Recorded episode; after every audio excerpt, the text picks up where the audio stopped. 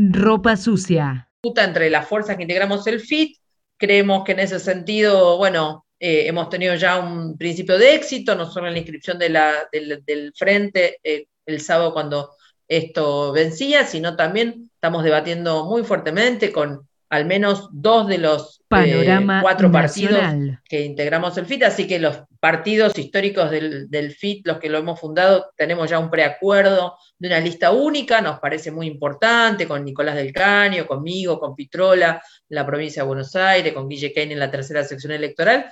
Nos parece esto muy importante en la ciudad con Miriam Bregman, con Gabriel Solano encabezando eh, legisladores, con Marina Bias, y bueno, los referentes que hoy estamos al frente, poquito somos los voceros, nos toca hacer de, de todos los procesos de lucha que desenvolvemos, y creemos que hay que seguir desenvolviendo esta batalla para que haya una lista única del Frente Izquierda, que creemos que es clave, y como hay que dar también un salto organizativo, no solo electoral, estamos proponiendo un congreso del Frente Izquierda para llevar estas deliberaciones que estamos teniendo en, algunas localidades a un nivel nacional que permita eh, bueno, atraer más compañeras, más compañeros, pero sobre todo a discutir cómo hacemos popular un programa de salida de la crisis que tiene que ser patrimonio general. Y bueno, ya vemos que hay una expectativa porque en Jujuy hemos salido tercera fuerza, segundos en San Salvador de Jujuy, en Misiones triplicamos la votación, bueno, ahora el 15 de agosto hay elecciones en Salta, vamos a ver cómo nos va, pero entendemos que efectivamente ya se está reflejando que hay un sector que rompe la polarización y que dice vamos por una alternativa diferente y eso es el Frente de Izquierda de los Trabajadores Unidad. Ropa Dos minutos faltan para las ocho y media de la noche. Estamos charlando un poquito con Romina del Pla, ex diputada nacional, también candidata, ex candidata a vicepresidenta para las elecciones de 2019. Te cuento si estás siguiéndonos eh, la transmisión desde el Instagram o el Facebook y andás por la ciudad de Buenos Aires, el tránsito ahora en Avenida Directorio Beuchef está reducido por operativo de bomberos. También continúa la reducción en Avenida Rivadavia y Rodríguez Peña. Y si estás por la General Paz, recordá que sentido Riachuelo hay demora desde el acceso norte a Mataderos y en autopista de Lepiane, sentido Río de la Plata también en zona acceso norte. Panorama eh, nacional. Rapidito, estuvimos viendo cómo esta semana estuvo participando el ministro de Economía eh, Guzmán en el foro de Venecia, estuvieron eh, pidiendo, dialogando, tratando de negociar con el FMI y además se sumó a esta reunión, sabemos, la jefa del Tesoro norteamericano. Em, ¿cómo, estás viendo todo esto? ¿Cómo, ¿Cómo, caracteriza el Frente de Izquierda, el Partido Obrero, todas esta, mm, estas negociaciones con el Fondo Monetario? Sabemos de su postura respecto a la deuda argentina que, que tomó de forma sideral el gobierno anterior eh, y que nos endeudó respecto al PBI en un porcentaje casi del 100%, increíble. Eh, ¿cómo, cómo, ven todas estas gestiones? ¿Cómo está llevando la economía según, según su, su, visión eh, la cartera del gobierno de Alberto Fernández? Bueno, mira, tenemos una visión muy negativa sobre la situación económica y sobre cómo se está llevando adelante la política económica por parte del gobierno de los Fernández. ¿Por qué? Bueno, porque en primer lugar mientras negocian alguna postergación de vencimiento, lo que hay que decir es que el gobierno de Alberto Fernández ya le pagó 2 mil millones de dólares al FMI. Solamente 600 y pico de millones este año y ahora se acaba de pagar una cuota de ciento y pico de millones de, dólares. Eh, esto es una enormidad. ¿Por qué? Porque es el pago de una deuda fraudulenta. Una deuda contra la cual incluso habían hablado los integrantes del Frente de Todos en su contra, planteando que había que investigar, que había que abrir una comisión investigadora, bla, bla, bla, bla, bla. No pasó naranja. Le dieron legitimidad total y la están pagando. Pero la están pagando no en cualquier contexto, la están pagando en el contexto de este crecimiento del hambre, de 45% de la población bajo la línea de pobreza, de 7 de cada 10 pibas, pibes y adolescentes bajo la línea de pobreza, de un aumento del trabajo en negro y precario enorme, problemas para acceder a la alimentación. Entonces, en este contexto, no solo se han pagado más de 2 mil millones de dólares al FMI, sino que se están por pagar 430 millones de, una deuda que es lo oprobioso de lo oprobioso, lo trucho de lo trucho que es la del Club de París. Y se le van a pagar 430 millones de dólares ahora a fin de mes para demostrar la buena voluntad.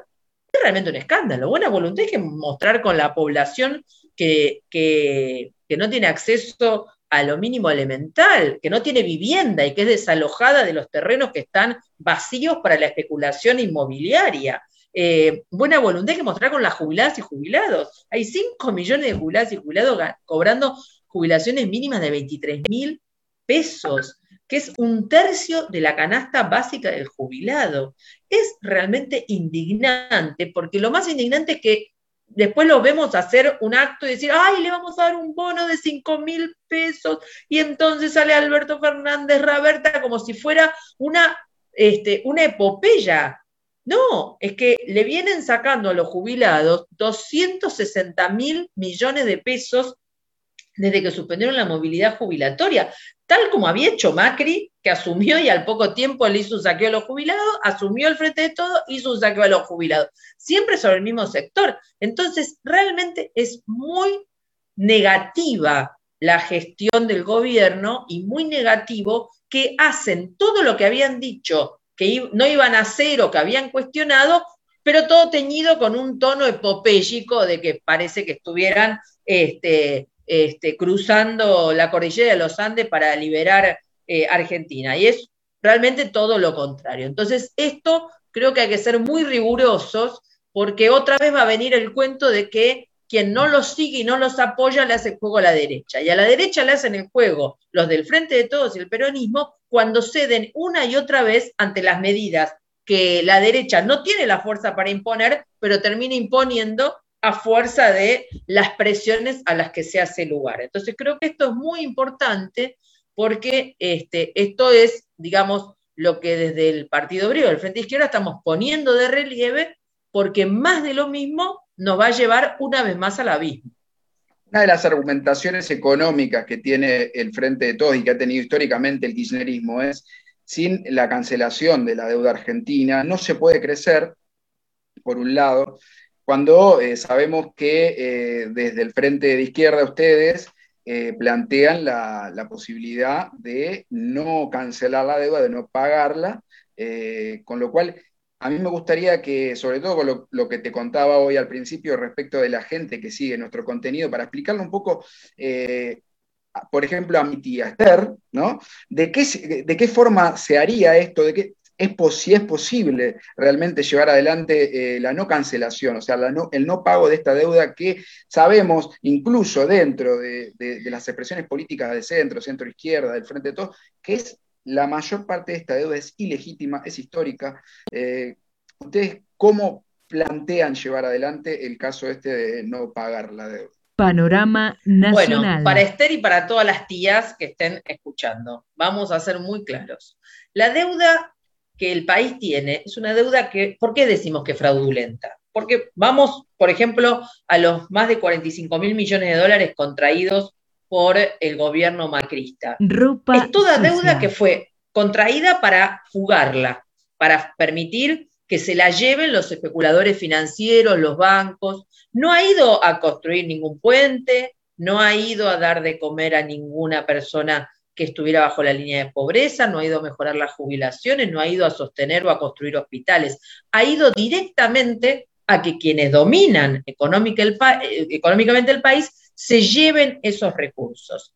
En algunos casos bajo el argumento de cancelación de una deuda anterior, pero en la mayoría de los casos directamente bajo negocios donde los funcionarios del gobierno anterior este, tuvieron beneficios. Es muy conocido que uno de los Caputo justamente era miembro del directorio de uno de los fondos de inversión que colocó los bonos detrás de los cuales terminó viniendo una gran parte, terminó yendo una gran parte de los recursos que supuestamente vinieron en préstamo del FMI.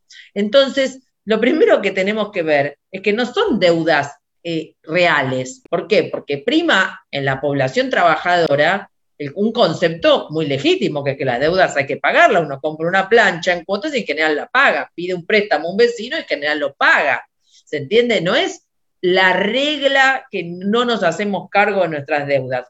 Sin embargo, los que no pagan las deudas son los banqueros, son los patrones que evaden los impuestos, que evaden los aportes, que si pueden no pagar un sueldo no lo pagan. Entonces, efectivamente, ese sentido común del trabajador, de la trabajadora, no vale para estas deudas que supuestamente tiene el país. Por eso, cada vez que se ha investigado la deuda, se llegó a la conclusión que una gran parte es completamente ilegítima e ilegal. Pero ¿qué pasa? Los gobiernos pasan, y bajo el eufemismo de que tiene una continuidad jurídica el Estado, que es el eufemismo para enchufarnos a todos las responsabilidades de funcionarios y de una clase social que gobierna, hay una dictadura, hay una democracia, gobiernen los radicales, gobiernen los peronistas, gobierne la alianza, gobierne este, el kirchnerismo, gobierne el macrismo o el frente de todos, siempre es el cuento de que el Estado somos todos. No, el Estado no somos todos.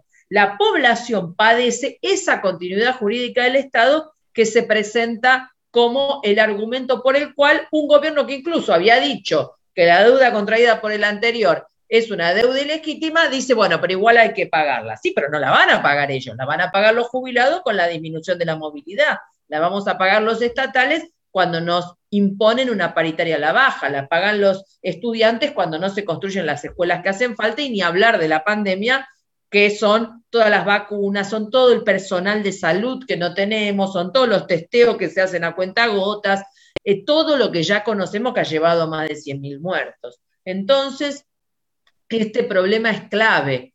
Cuando nosotros planteamos que en una investigación rápida el 90% de la deuda o incluso más va a ser descartada como una deuda legítima, no lo decimos porque sí, sino porque cada vez que se hizo una investigación sólida se ha demostrado que la deuda es fraudulenta. Y por eso el, el kirchnerismo tiene una gran responsabilidad, porque cuando en 2005 se hizo el megacanje de la deuda con la baña en el Ministerio de Economía y Néstor Kirchner en la presidencia, y se canjearon los bonos en default, o sea, los bonos que ya no se estaban pagando, que no valían nada, se canjearon por bonos, nuevos bonos de la deuda con unas tasas de interés altísimas, se reconoció una deuda defaulteada que no tenía ningún aporte para el país y sin embargo esa idea de la normalización económica, ¿dónde nos llevó? 45% de índice de pobreza, 7 de cada 10 niños este, bajo la línea de pobreza, y este cuadro de devastación económica, cierran las fábricas, todo para atrás, que es la consecuencia de pagar una deuda que no tenemos que pagar. Al revés de como lo quieren presentar. Vendrían los males. Si no pagamos, los males los tenemos porque pagamos una deuda que no corresponde. Estamos en vivo con Romina del Pla, secretaria general del SUTEBA seccional Matanza, también exdiputada nacional. Eh, por el Frente de Todos, el Frente de, frente de Izquierda, perdón, y de los trabajadores, no el Frente de Todos.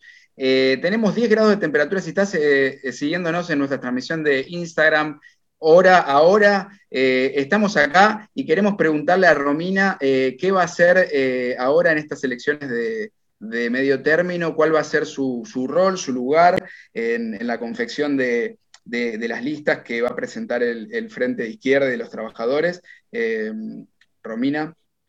Bueno, mira, nosotros hicimos en el Partido Obrero una conferencia electoral donde eh, se, han nominado, hemos nominado una cantidad de compañeras y compañeros para ser referentes y bueno, eventualmente en el momento integrar las listas. En ese sentido, este, Néstor Pitrola y yo quedamos de alguna manera como las cabezas del Partido Obrero para integrar las listas de diputados nacionales de, por la provincia de Buenos Aires junto al resto de los compañeros y un poquito, como te comentaba, eh, lo que se ha ido charlando tanto con el PTS como con Izquierda Socialista es integrar una lista que en principio podría llegar a estar encabezada por Nicolás del Caño, yo continuar, luego Néstor Pitrola, y bueno, esperamos que en estas listas poder integrar también al MCT, que está insistiendo en la idea de una paso, pero nos parece que es un elemento negativo de cara a esa atracción que queremos hacer a todos los sectores de trabajadores que están buscando una alternativa que no sea más de lo mismo, más del peronismo que les dice que lo va a sostener y termina siendo todo al revés, o, más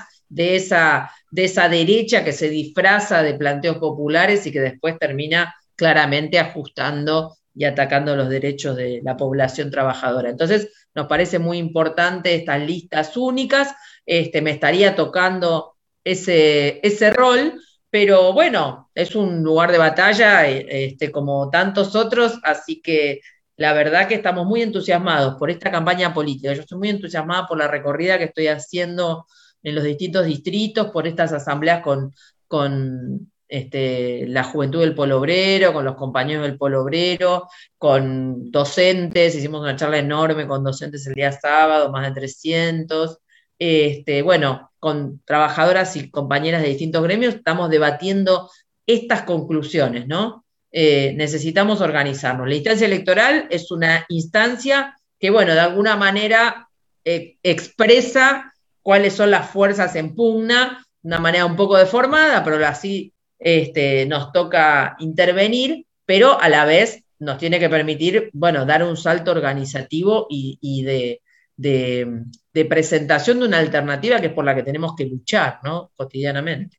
En este sentido, Romina, la idea principal de nuestro, eh, este nuevo ciclo de charlas del Panorama Nacional es un poco clarificar la realidad y el espectro político de nuestro país eh, en este 2021 y hay trabajos de investigación que se conocieron hace muy pocos días de la Universidad de San Martín, donde muestra eh, que el, nuevo espectro político en, Argentina está eh, un poco, el 3% de lo que sería el electorado y, esto estratificado en, en, rango etario, hoy está sin ningún tapujo como antes sucedía, expresando su, su posición de, derecha, esto que antes estaba como, como, no era un tabú decir, bueno, yo soy de derecha, eh, asumirse en esas posiciones, y, se está viendo que eh, la derecha, que no antes no se reconocía como derecha, se puede decir lo que conformaba el sector político que se llamaba Juntos por el Cambio, hoy Juntos, eh, está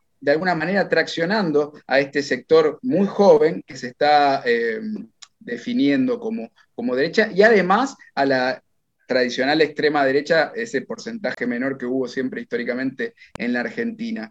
Eh, teniendo en cuenta eh, estos, estos datos, el, eh, para clarificar un poco el panorama a la gente que por ahí no, está tan empapada en, la realidad política, el, Frente de Izquierda, ¿qué rol em, va a ocupar en este, en este espectro, teniendo en cuenta que dentro del Frente de Todos, como como opción de centro, centro-izquierda, porque también vale destacar que hay partidos de izquierda dentro del, Frente de Todos y hay eh, algunas eh, opciones que también están en pugna dentro del Frente de Todos, como, como pueden ser los partidos comunistas o el Frente Patria Grande. ¿Qué, qué, rol viene a, ocupar en, esta, en este escenario político el Frente de Izquierda? Ropa sucia. Bueno, yo creo que justamente, eh, como vos bien mencionabas, la centroizquierda ha desaparecido en Argentina.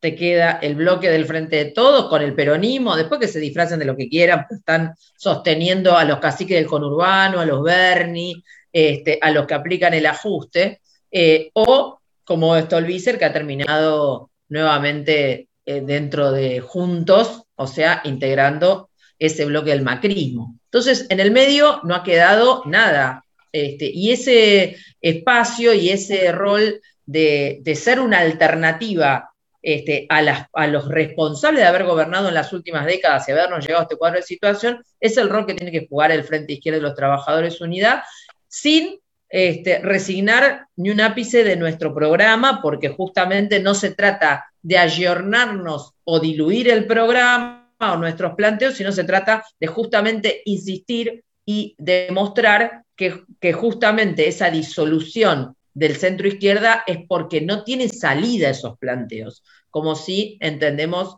que los tienen los planteos del frente de izquierda, que a la, larga terminan siendo los que se sostienen y, nunca pierden vigencia. ¿Por qué? Porque son los temas, hablamos de los temas que hay que hablar, aunque por momentos no sean populares. Eh, siempre hay que que decir que la izquierda siempre ha militado por los derechos de la mujer, de las diversidades sexuales, por el derecho al aborto legal. Yo me acuerdo hace 20 años hacer campaña electoral hablando del aborto legal y que me echaran de las radios directamente. Nacional. hoy este, hemos no solo conquistado la ley, sino que estamos debatiendo estos temas. Entonces, eh, la izquierda es la que pone muchas veces en el centro de la escena temas que son más complejos, pero que importa abordarlos. Ahora, justamente también tenemos eh, eh, un, especial mensaje y llamado y organización dirigido a la juventud, porque esta idea de la derecha que se recicla como antisistema, esta idea de los libertarios que aparecen cuestionando todo y demás, bueno, es eh, una, una, mentira enorme, ¿no? Y en ese sentido que hay que insistir, y, bueno, lo, estamos haciendo, en que ese supuesto antisistema de, esa derecha no es más que el capitalismo a fondo, que, la, la misma orientación del sistema que se, que se, digamos, que se lleva a sus versiones más, este, más profundas. Entonces, antisistema nada, este, son además de todo fachos. Eh, y esto es muy importante colocarlo, pero no es ninguna novedad. Yo quiero decir, yo ya que tengo algunas canas, quizás no se nota mucho, pero este, no soy joven ya. Este, yo he visto tantas veces decir que se venía el nuevo ciclo de la derecha. He visto, por ejemplo, a la UCD, a la Unión de Centro Democrático de los Alzogaray, ser la estrella en votación y la estrella en la alianza con el menemismo. Y el menemismo no era un elemento eh, marginal, era quien gobernaba y quien dirigía el peronismo. Muchísimos funcionarios actuales vienen reciclados de esas, de esas orientaciones. Digo, el que se hace el perseguido político vudú viene de la juventud de la UCD, porque digo, la gente a veces se olvida y otros quieren a propósito olvidarse de que todos han pasado por esas filas, ¿no? Entonces, que la derecha cada tanto aparece con sus partidos, luego se derrumban, van y vienen, no es ninguna novedad. El problema es que frente a una derecha que no termina de hacer pie desde el punto de vista ideológico, porque aparte hemos visto que el propio macrismo, para poder gobernar, tuvo que tomar muchos elementos de un discurso mucho más popular, no pudo llegar al gobierno con los planteos, eh, digamos, y por algo le acaban de bajar a Patricia Bullrich, ¿no? Porque justamente los planteos más rigurosos, más fachos, más derechistas, más represivos, no terminan de calar en una sociedad como la Argentina. Puede ser que un sector diga viva, viva, pero es un sector, no termina de ser una mayoría. Ahora, el problema es cuando los sectores que se dicen populares y que se dicen, este, digamos, de, progresistas, terminan cediendo una y otra vez ante ese, ante ese discurso. A mí me preocupan menos los libertarios y los gritos de Patricia Bullrich que Bernie siendo el ministro de Seguridad en la provincia de Buenos Aires. Porque ley podrá gritar por la televisión, pero Bernie dirige la policía de la provincia de Buenos Aires, que es la que aplica la represión sobre la juventud en los barrios es la responsable de los Lucas Verón, como un joven que se cumplió un año del asesinato el día que cumplía 18 años en González Catán, son los Brandon Romero en Mar del Plata, son los Facundo Astudillo Castro, desaparecidos y luego asesinados por la policía bonaerense y completamente encubiertos. y esto, digo, por eso advierto, a mí me preocupa mucho más Bernie en funciones de gobierno que lo que puedan gritar Milei, Esper y compañía, que en definitiva son marginales, y quiero decir, cada vez que hemos compulsado en elecciones, el Frente de Izquierda ha quedado por arriba de ellos. Entonces, esto también hay que señalarlo, porque quienes le allanan el camino a la derecha son los que terminan este, resolviendo este, y llevando adelante las políticas de la derecha con tinte progresista. Yo quiero, invito, ya que estamos en este programa, a que busquen en las redes mi intervención la madrugada del desalojo de Guernica, justamente en el Congreso Nacional, alertando sobre el significado de 4.000 policías al mando de Bernie para desalojar a familias que no tienen techo. Eso es mucho más preocupante y debería ser una alerta sobre la población trabajadora mucho más seria que este, algún libertario este, gritando por las redes sociales. Si recién te estás sumando a nuestra transmisión en vivo desde las redes, te cuento que estamos con Romina del Pla inaugurando este, este ciclo de charlas de Panorama Nacional en nuestro medio, en Ropa Sucia TV. Así que eh, tenemos 10 grados de temperatura en este momento eh, en Capital Federal y alrededores, con una sensación térmica de 9,5, la humedad en 66%, la presión atmosférica de 1021 hectopascales y el viento desde el oeste a 5 kilómetros la hora. Para mañana, martes, fresquito, ¿eh? se esperan 4 grados de mínima, 16 grados de máxima. Y ya tenemos, Romina, eh, algunas preguntas, algunas cosas que nos, que nos mandan en las redes y que estaría bueno eh, charlar con la gente, un poco quien, quien nos ve, que aprovechando que tenemos, y la verdad que es un enorme placer y, el agradecimiento enorme también que, nos des esta, esta charla, un medio tan, tan de abajo. Eh, por ahí, bueno, dicen sobre el Frente de Todos, dice que se ampliaron las jubilaciones también, pero también hay preguntas respecto a eh, la izquierda, la izquierda de la que vos hablabas. ¿Qué pasa con Zamora? Preguntan por ahí, saludamos a Gianni. Y eh, también tenemos otra pregunta respecto a la izquierda, que queda por afuera también el sector de izquierda de Manuela Castañeira, me dicen por acá.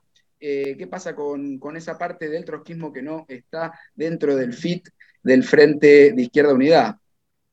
Bueno, mirá, nosotros, como yo te decía, en 2011 hemos puesto en pie el Frente Izquierda eh, como, como una conclusión, no solo porque se, imponían unas pasos completamente proscriptivas, sino también porque llegamos a la conclusión de que, bueno, tantas experiencias atravesadas en común hacían necesario un planteamiento común de los partidos de izquierda. En ese primer momento fuimos tres partidos que cerramos este frente, este programa, y a partir de ahí empezamos a transitar una experiencia bastante inédita y sistemáticamente fuimos llamando a aquellos que no eran parte.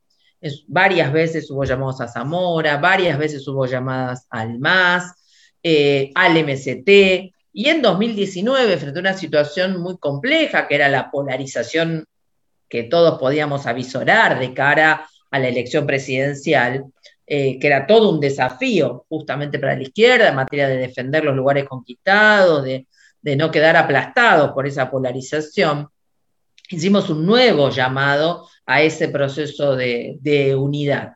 En ese momento fue que se sumó el MST, que venía de otras experiencias, y no quisieron saber nada, ni el MAS, ni Zamora, que por el contrario se dedicaron, como todos estos años, a cuestionar y a trabajar contrariamente al frente de izquierda. Eh, así que desde ese punto de vista, a nosotros no nos sorprende que no se hayan sumado, especialmente esta vez desde el Partido Obrero no teníamos ningún interés en, hacerles ningún nuevo llamado especial porque entendemos que están en otra orientación.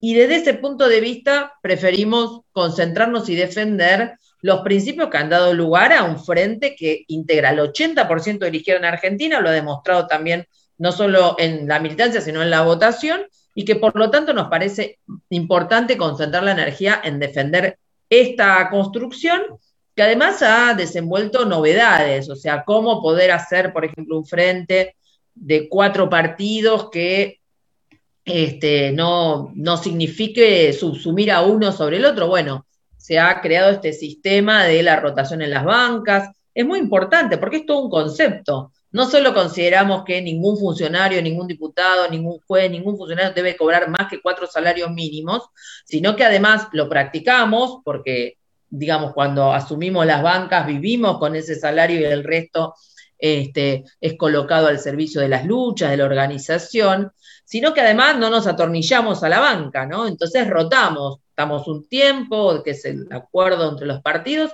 y luego si se conquista una banca, dos, tres, vamos pasando todas las organizaciones. Eso permite también cerrar un frente, porque ante la discusión de, bueno, pero no todos vamos a entrar, entran uno, dos, tres, no más, ¿cómo hacemos? Bueno, se hace así. Todos pasamos, todos tenemos esta, esta experiencia que sorprende a propios y ajenos, este, que se ha cumplido a rajatabla desde que conquistamos bancas, ya en 2013, que algunos lo sorprenden, algunos me dicen, chi, ¿por qué vos renunciaste el 10 de, el 10 de diciembre, justo el día que se votaba el aborto eh, legal en la Cámara de Diputados, que yo había tenido tanta participación? Bueno, porque era el compromiso de que justamente se diera la rotación para que ingresara eh, Juan Carlos Giordano de Izquierda Socialista. Bueno, es todo un mecanismo que hemos puesto en marcha y me parece que, que es, digamos, lo que debe ser saludado porque es la, la gran novedad. Así que yo creo que los 10 años del Frente Izquierda y los Trabajadores es la noticia de este proceso. ¿Está, está superado eh, este, esto que se conoció hace un tiempo, este cisma, se puede decir de alguna manera, con eh, Altamira dentro del Partido Obrero y todo lo que, lo que pasó? ¿O, sigue esa cuestión ahí muy presente dentro de, sus filas? Panorama. Mira, eh, todos saben que hay un sector eh, liderado por Altamira, que no, que no, digamos, pudo asumir que había quedado minoría en el Congreso partidario en relación a distintos debates políticos, eh, y en lugar de, bueno, de, avenirse a esa construcción colectiva de la cual él había sido este, un gran protagonista, decidió romper el partido e irse, bueno, han formado otro partido, allá, allá ellos, creo que pasa el tiempo y más claro va quedando que el Partido Obrero ha quedado, digamos, defendiendo una orientación de construcción colectiva muy fuerte y muy importante. se puede decir que también que estamos hablando de, del fundador o de uno de los pilares de, lo que fue el Partido Obrero, ¿no? Sí, por eso creo que es una gran novedad. Eh, otros partidos de otras tradiciones, cuando ha, habido alguna dificultad o falleció su fundador o por algún motivo rompió, rompió y se llevaba el partido. Acá el partido este, es un partido que está demostrando que, es su programa y no las personas. Y en ese sentido, creo que también es una enorme prueba superada para el Partido Obrero. Eh, digamos, eh, haber podido atravesar ese proceso, esa ruptura, inclusive de su fundador, y, poder mantener y defender sus convicciones y su, organización. Eh, y bueno, creo que para cualquiera que más o menos sigue el desarrollo verá que, este, seguimos siendo una fuerza política de enorme alcance y donde más de uno dice, che, pero estos no, no, no parece que se hubieran roto. Bueno, sí, un sector se fue, pero este, lo hemos atravesado y lo hemos superado con creces y cada vez más, más extendidos, más desarrollados, más convencidos y, también mucho más confiados, porque no dependemos de, la idea de una digamos, de una persona o de, alguna, alguna tendencia personalista, sino al contrario, ¿no? La construcción colectiva por encima de todo, y me parece que en ese sentido el Partido Obrero también está en este proceso, este año, ya dos años de aquella ruptura, este, también demostrando una superación muy, muy importante. Tres minutos nos separan de las nueve de la noche, estamos charlando en una entrevista, la verdad que imperdible. A mí me gustaría quedarme una hora más hablando con vos. Estamos con Romina del Pla, que eh, es secretaria general del SUTEBA seccional Matanza. Eh, que fue también diputada nacional. Ropa sucia. Tenemos muchas cosas que nos dicen por las redes, te saludan, Grosa Romy, también preguntan cómo ves la situación del arte y, eh, los subsidios que, está dando el gobierno, la situación de Cuba. Eh, por ahí nos dicen también, Jorge, en un escenario igual al del 2015, ¿la izquierda sería oposición de nuevo? Nos preguntan. ¿Hay autocrítica de esa decisión? Preguntan también por ahí. Después tenemos eh, un comentario de Osvaldo que nos dice, en definitiva, lo de siempre. Todo es lo de siempre desde esta perspectiva de mostrar obviedades. Pero, pregunta Osvaldo, ¿cómo se cambia si el crecimiento de los esclarecidos es menor que el crecimiento eh, demográfico, dicen por ahí. ¿En dónde está el error? ¿Cuál es la estrategia? Un montón de, comentarios y preguntas. Si, si tenés ganas de, decirnos algo sobre eso, Romy, ya sabemos que te tenés que, tenés que seguir, la agenda está apretadísima, lo sabemos, y por eso te agradecemos. Panorama nacional. Mira, dos o tres reflexiones eh, ligadas a esto. Ahí decía algunos 2015, miren, 2015 tienen que preguntarle a Alberto Fernández y a otros que, por ejemplo, votaron en blanco o, o rompieron con ese frente del peronismo. Nosotros no somos el peronismo, no teníamos por qué defender un gobierno, tenemos nuestro propio programa y, en ese punto creo que el intento de colocar las responsabilidades propias de la fuerza que en ese momento gobernaba en los demás, bueno, se ha demostrado de unas patas cortas enormes. Este, entonces, digo, si alguien quiere reclamarle a los votantes en blanco en el balotaje de 2015, que vayan y le reclamen a Alberto Fernández, porque en definitiva la izquierda era una fuerza muchísimo menor eh, en ese momento. Así que creo que esta es una respuesta, pero ¿por qué la, tomo? Porque creo que eh, ya estamos todos grandes para seguir con esos lugares comunes, ¿no? Y en ese sentido, miren, quería tocar un tema muy actual. Se armó una enorme polémica por esta licitación del Ministerio de Salud de los 10.000 penes de madera, ¿no? Se armó un escándalo, qué barbaridad, las redes, esto, lo otro. Bueno, Entonces a mí me parece que es muy gráfica la situación. ¿Por qué? Porque por supuesto, este, de ningún modo yo voy a estar en contra de que se compren kits para que haya en las salas de salud y para enseñar el uso de los preservativos, para hacer una verdadera campaña de, eh, contra la transmisión de las enfermedades de transmisión sexual. Sin embargo, quiero decir que acá estamos frente a una enorme impostura, porque frente a este debate que se abrió, lo que tenemos que decir es que el propio gobierno de la ministra Bisotti, que dice hace falta la educación sexual, es el mismo gobierno que no modifica la ley de educación sexual integral en su artículo quinto, que es el que impide que haya en todo el país una educación sexual de carácter laico, científico, respetuosa de las diversidades, pero por sobre todas las cosas, obligatoria en todas las escuelas. Y este es el problema que tenemos. Yo no me escandalizo por los 10.000 penes de madera, me escandalizo porque crecen las enfermedades de transmisión sexual y no tenemos ninguna campaña por el uso masivo del preservativo. No tenemos ninguna campaña de reparto este, de, de preservativos en los lugares públicos. No hay campañas televisivas, no hay educación sexual integral en las escuelas, porque se deja en manos de los oscurantistas, de los sectores clericales, que den o no esos contenidos si no quieren, y de los gobernadores. Entonces vos tenés gobernadores de las provincias del NOA que impiden que se dé la educación sexual porque consideran que en sus provincias esos temas no se hablan, y entonces llenan la currícula de materias como educación para el amor. Educación para el amor. Esto es del siglo XIV, ¿se entiende? Y entonces, no es casual, después de esa provincia que tiene los mayores índices de este, embarazo en niñas y en adolescentes, lógicamente. Entonces yo quiero decir que no tenemos que engancharnos en los debates, por supuesto, la derecha recalcitrante protestará, pero a esa derecha recalcitrante es a la que se le dan los fondos del Estado. Esto es lo grave. Es a esas iglesias a las que se les dan los fondos para construir, por ejemplo, escuelas que no se construyen a nivel estatal. Y lo veo acá en La Matanza, basta ir un poquito por Villegas y alrededores y ver que los fondos que no están en la educación pública, los fondos que no están para la ESI, sí están para los sectores oscurantistas de las iglesias. Entonces, esto me parece que es un tema clave.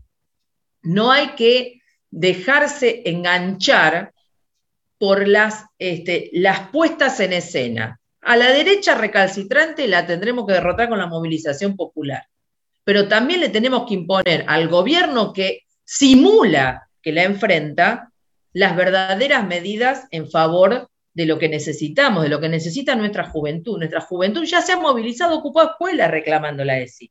Y sin embargo, siguen sin modificar el famoso artículo 5 y por eso hay que tomar en nuestras manos que la ESI efectivamente se aplique en todas las escuelas. Pero esto no es sencillo, tiene costos, tiene costos. Por ejemplo, yo vivo en La Matanza. En La Matanza primero se creó la Secretaría de Culto, primero con muchísimos recursos y recién, este, en el año 2020 se creó la Secretaría de Mujer, Género y Diversidades. Pero primero le dieron plata a las iglesias.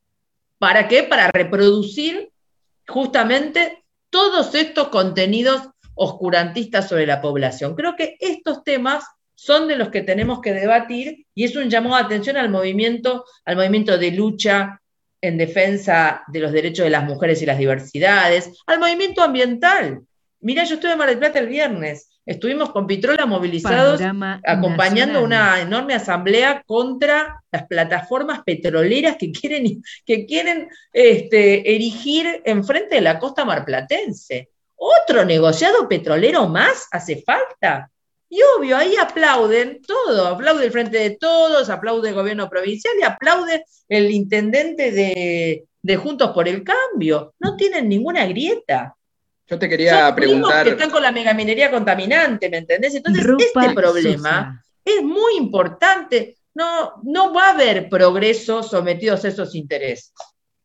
Te quería preguntar algo de todo esto que, hiciste un, paneo muy, muy, muy breve, muy, muy interesante, que tenía que ver con específicamente la matanza, que vos conocés muy bien, eh, en la, cual tenemos eh, mucha llegada nosotros también y nos interesa un poco la realidad también de la provincia, pero eh, sabemos que es muy corto el tiempo que nos queda. Eh, te agradecemos muchísimo, Romina, por, por haberte sumado a esta charla, porque la idea es también llevar las voces no solo de un sector, sino de, por lo menos, como te contaba hoy, eh, los principales tres frentes que hoy tiene eh, el panorama político nacional. Y, el Frente de Izquierda es uno de los sectores bien importantes en, esta realidad política. La última que, que te hacemos, teniendo en cuenta los datos de Nomivac, hasta la fecha 30, eh, millones de dosis eh, distribuidas, 27 millones aplicadas y 22 eh, millones de primeras dosis y solo 5 millones de, segundas dosis aplicadas. a nivel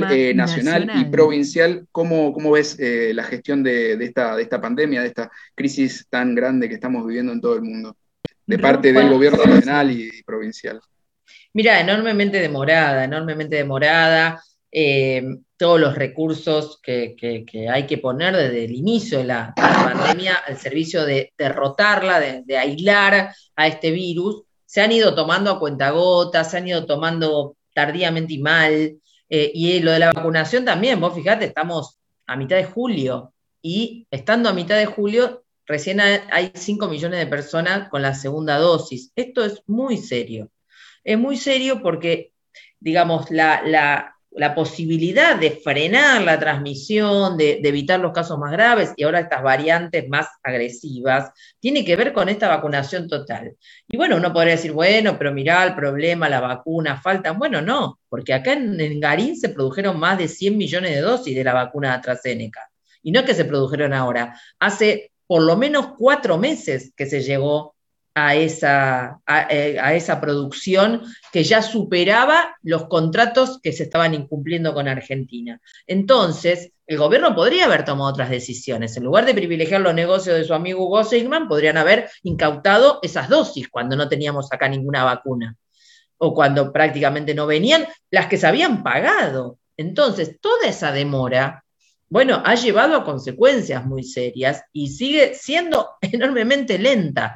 Entonces, nosotros insistimos en que para frenar esta, eh, digamos, la variante Delta, para frenar lo que, lo que entendemos puede ser una tercera ola que esperemos que no tenga la gravedad que, todo indica que puede tener, porque vemos Europa que donde se habían cerrado, eh, digamos, donde se habían abierto, porque ya se consideraba que se había superado, ahora tienen que volver a cerrar en muchos casos. Pero esto es por la presión justamente de, todas esas actividades económicas que no son esenciales y que no se quieren poner los recursos para sostener a la población este, sin desarrollar esa actividad. Entonces, bueno, eh, eso tiene costos, tiene costos en vidas, tiene costos en contagiados, también tiene el costo económico que se suponía se iba a evitar. Entonces, nosotros entendemos desde el Partido Obrero, desde el Frente Izquierda, lo hemos dicho del minuto uno, porque aparte hemos llevado estas propuestas, me tocó a mí llevarlas a la Casa Rosada en la primera reunión que hubo de jefes de bloque cuando antes de que, se, empezara la cuarentena, o sea que llevamos estas propuestas al gobierno, no es que nos las guardamos para nosotros, las llevamos, yo las llevé impresas, se las di en mano a, Alberto Fernández, a algunos de sus ministros, hicimos todos los planteos que entendíamos eran urgentes. Bueno, de eso prácticamente nada se tomó, y lo que se tomó se tomó tardíamente. Entonces yo creo que hay que poner una alerta fuerte, una alerta fuerte porque esto no está terminado. Entonces, bienvenido sea que más dosis de las vacunas. Hay que acelerar la segunda, la segunda dosis y necesitamos avanzar aún más. Esto que se dice ir a buscar a la gente que no está vacunada, etcétera, a fondo hay que hacerlo. A fondo, porque si no vamos a tener más problemas. Y esto es lo que hay que evitar. Por eso, mientras no es necesario, o en escuelas, por ejemplo, que no están en condiciones de infraestructura, no se debe presionar para una presencialidad que todavía no tiene las condiciones adecuadas. Y esto también después termina costándose vidas. Ropa sucia. Eh, y esto también hay que abordarlo. No sé por qué se me fue la imagen. Romina del Pla, ex diputada nacional, eh, secretaria general del SUTEBA, seccional Matanza. cuando pasaron 10 minutos de las 9 de la noche. Eh, tenemos 10 grados de temperatura. También 9,5 de sensación térmica, una humedad del 66%. Si recién te estás sumando a la transmisión de ropa sucia en nuestras redes, en Facebook, en Instagram, sabe que también va a estar esta entrevista completa en nuestro canal de YouTube, Ropa Sucia Audiovisual, y también en Spotify, en nuestro canal. en el podcast de la entrevista de Panorama Nacional en, este, en esta primera edición, en la cual la arrancamos nada más ni nada menos que con Romina del Pla. Romina, eh, sabemos que tenés que seguir porque la agenda se viene con todo y la verdad que te agradecemos muchísimo, de verdad, eh, que nos hayas brindado esta, esta horita de, charla para clarificar un poco cómo viene la realidad política de, este país. No sé si nos querés ¿Puedo hacer dos invitaciones? Quiero hacer dos invitaciones, si me permitís. Muy bien, bueno, mañana vamos a estar en la Jornada Nacional del Plenario y Sindicalismo Combativo en el Obelisco desde muy temprano, con, no solo con, un corte, una conferencia de prensa, sino luego con, este, charlas y con un acto a partir de las 4 de la tarde. Pero el día jueves, el Partido Obrero, el Polo Obrero, el Frente de Izquierda va de punta a punta de la matanza. Arrancamos a las 10 de la mañana en Villa Celina y luego vamos por toda la ruta 3 con compañeros que van a estar repartiendo nuestros materiales y demás, y vamos a terminar en Virrey del Pino. Así que aquellas, aquellos, aquellos que se quieran sumar, que quieran venir a conversar con nosotros, nos busca porque vamos a recorrer todo el distrito. Estoy muy contenta por esa actividad. Este, y bueno, a ingresar a prensaobrera.com. Allí pueden firmar a favor de las listas del Frente Izquierda unitarias, a favor del Congreso del Frente Izquierda de los Trabajadores y también, bueno, engancharse y sumarse a esta campaña del FIT Unidad para estas próximas elecciones. Romina, te agradecemos mucho el contacto y bueno, quedar eh, siempre en contacto está muy bueno porque no todos los dirigentes y referentes del escenario nacional eh, le dan la, posibilidad a un medio popular para poder mostrarle a la gente que por ahí no está eh, consumiendo medios hegemónicos cuál es la voz que, vienen y a quienes van a representar en estas nuevas elecciones que se vienen de medio término, que vienen a ser quizás un amperímetro muy importante para los primeros dos años de gestión en general en todo el país. Romina, muchísimas gracias eh, por, estar con nosotros y nos estamos viendo la, próxima. Muchas gracias, un, saludo grande para Ropa sucia. muchas gracias por haberme invitado. Panorama Nacional.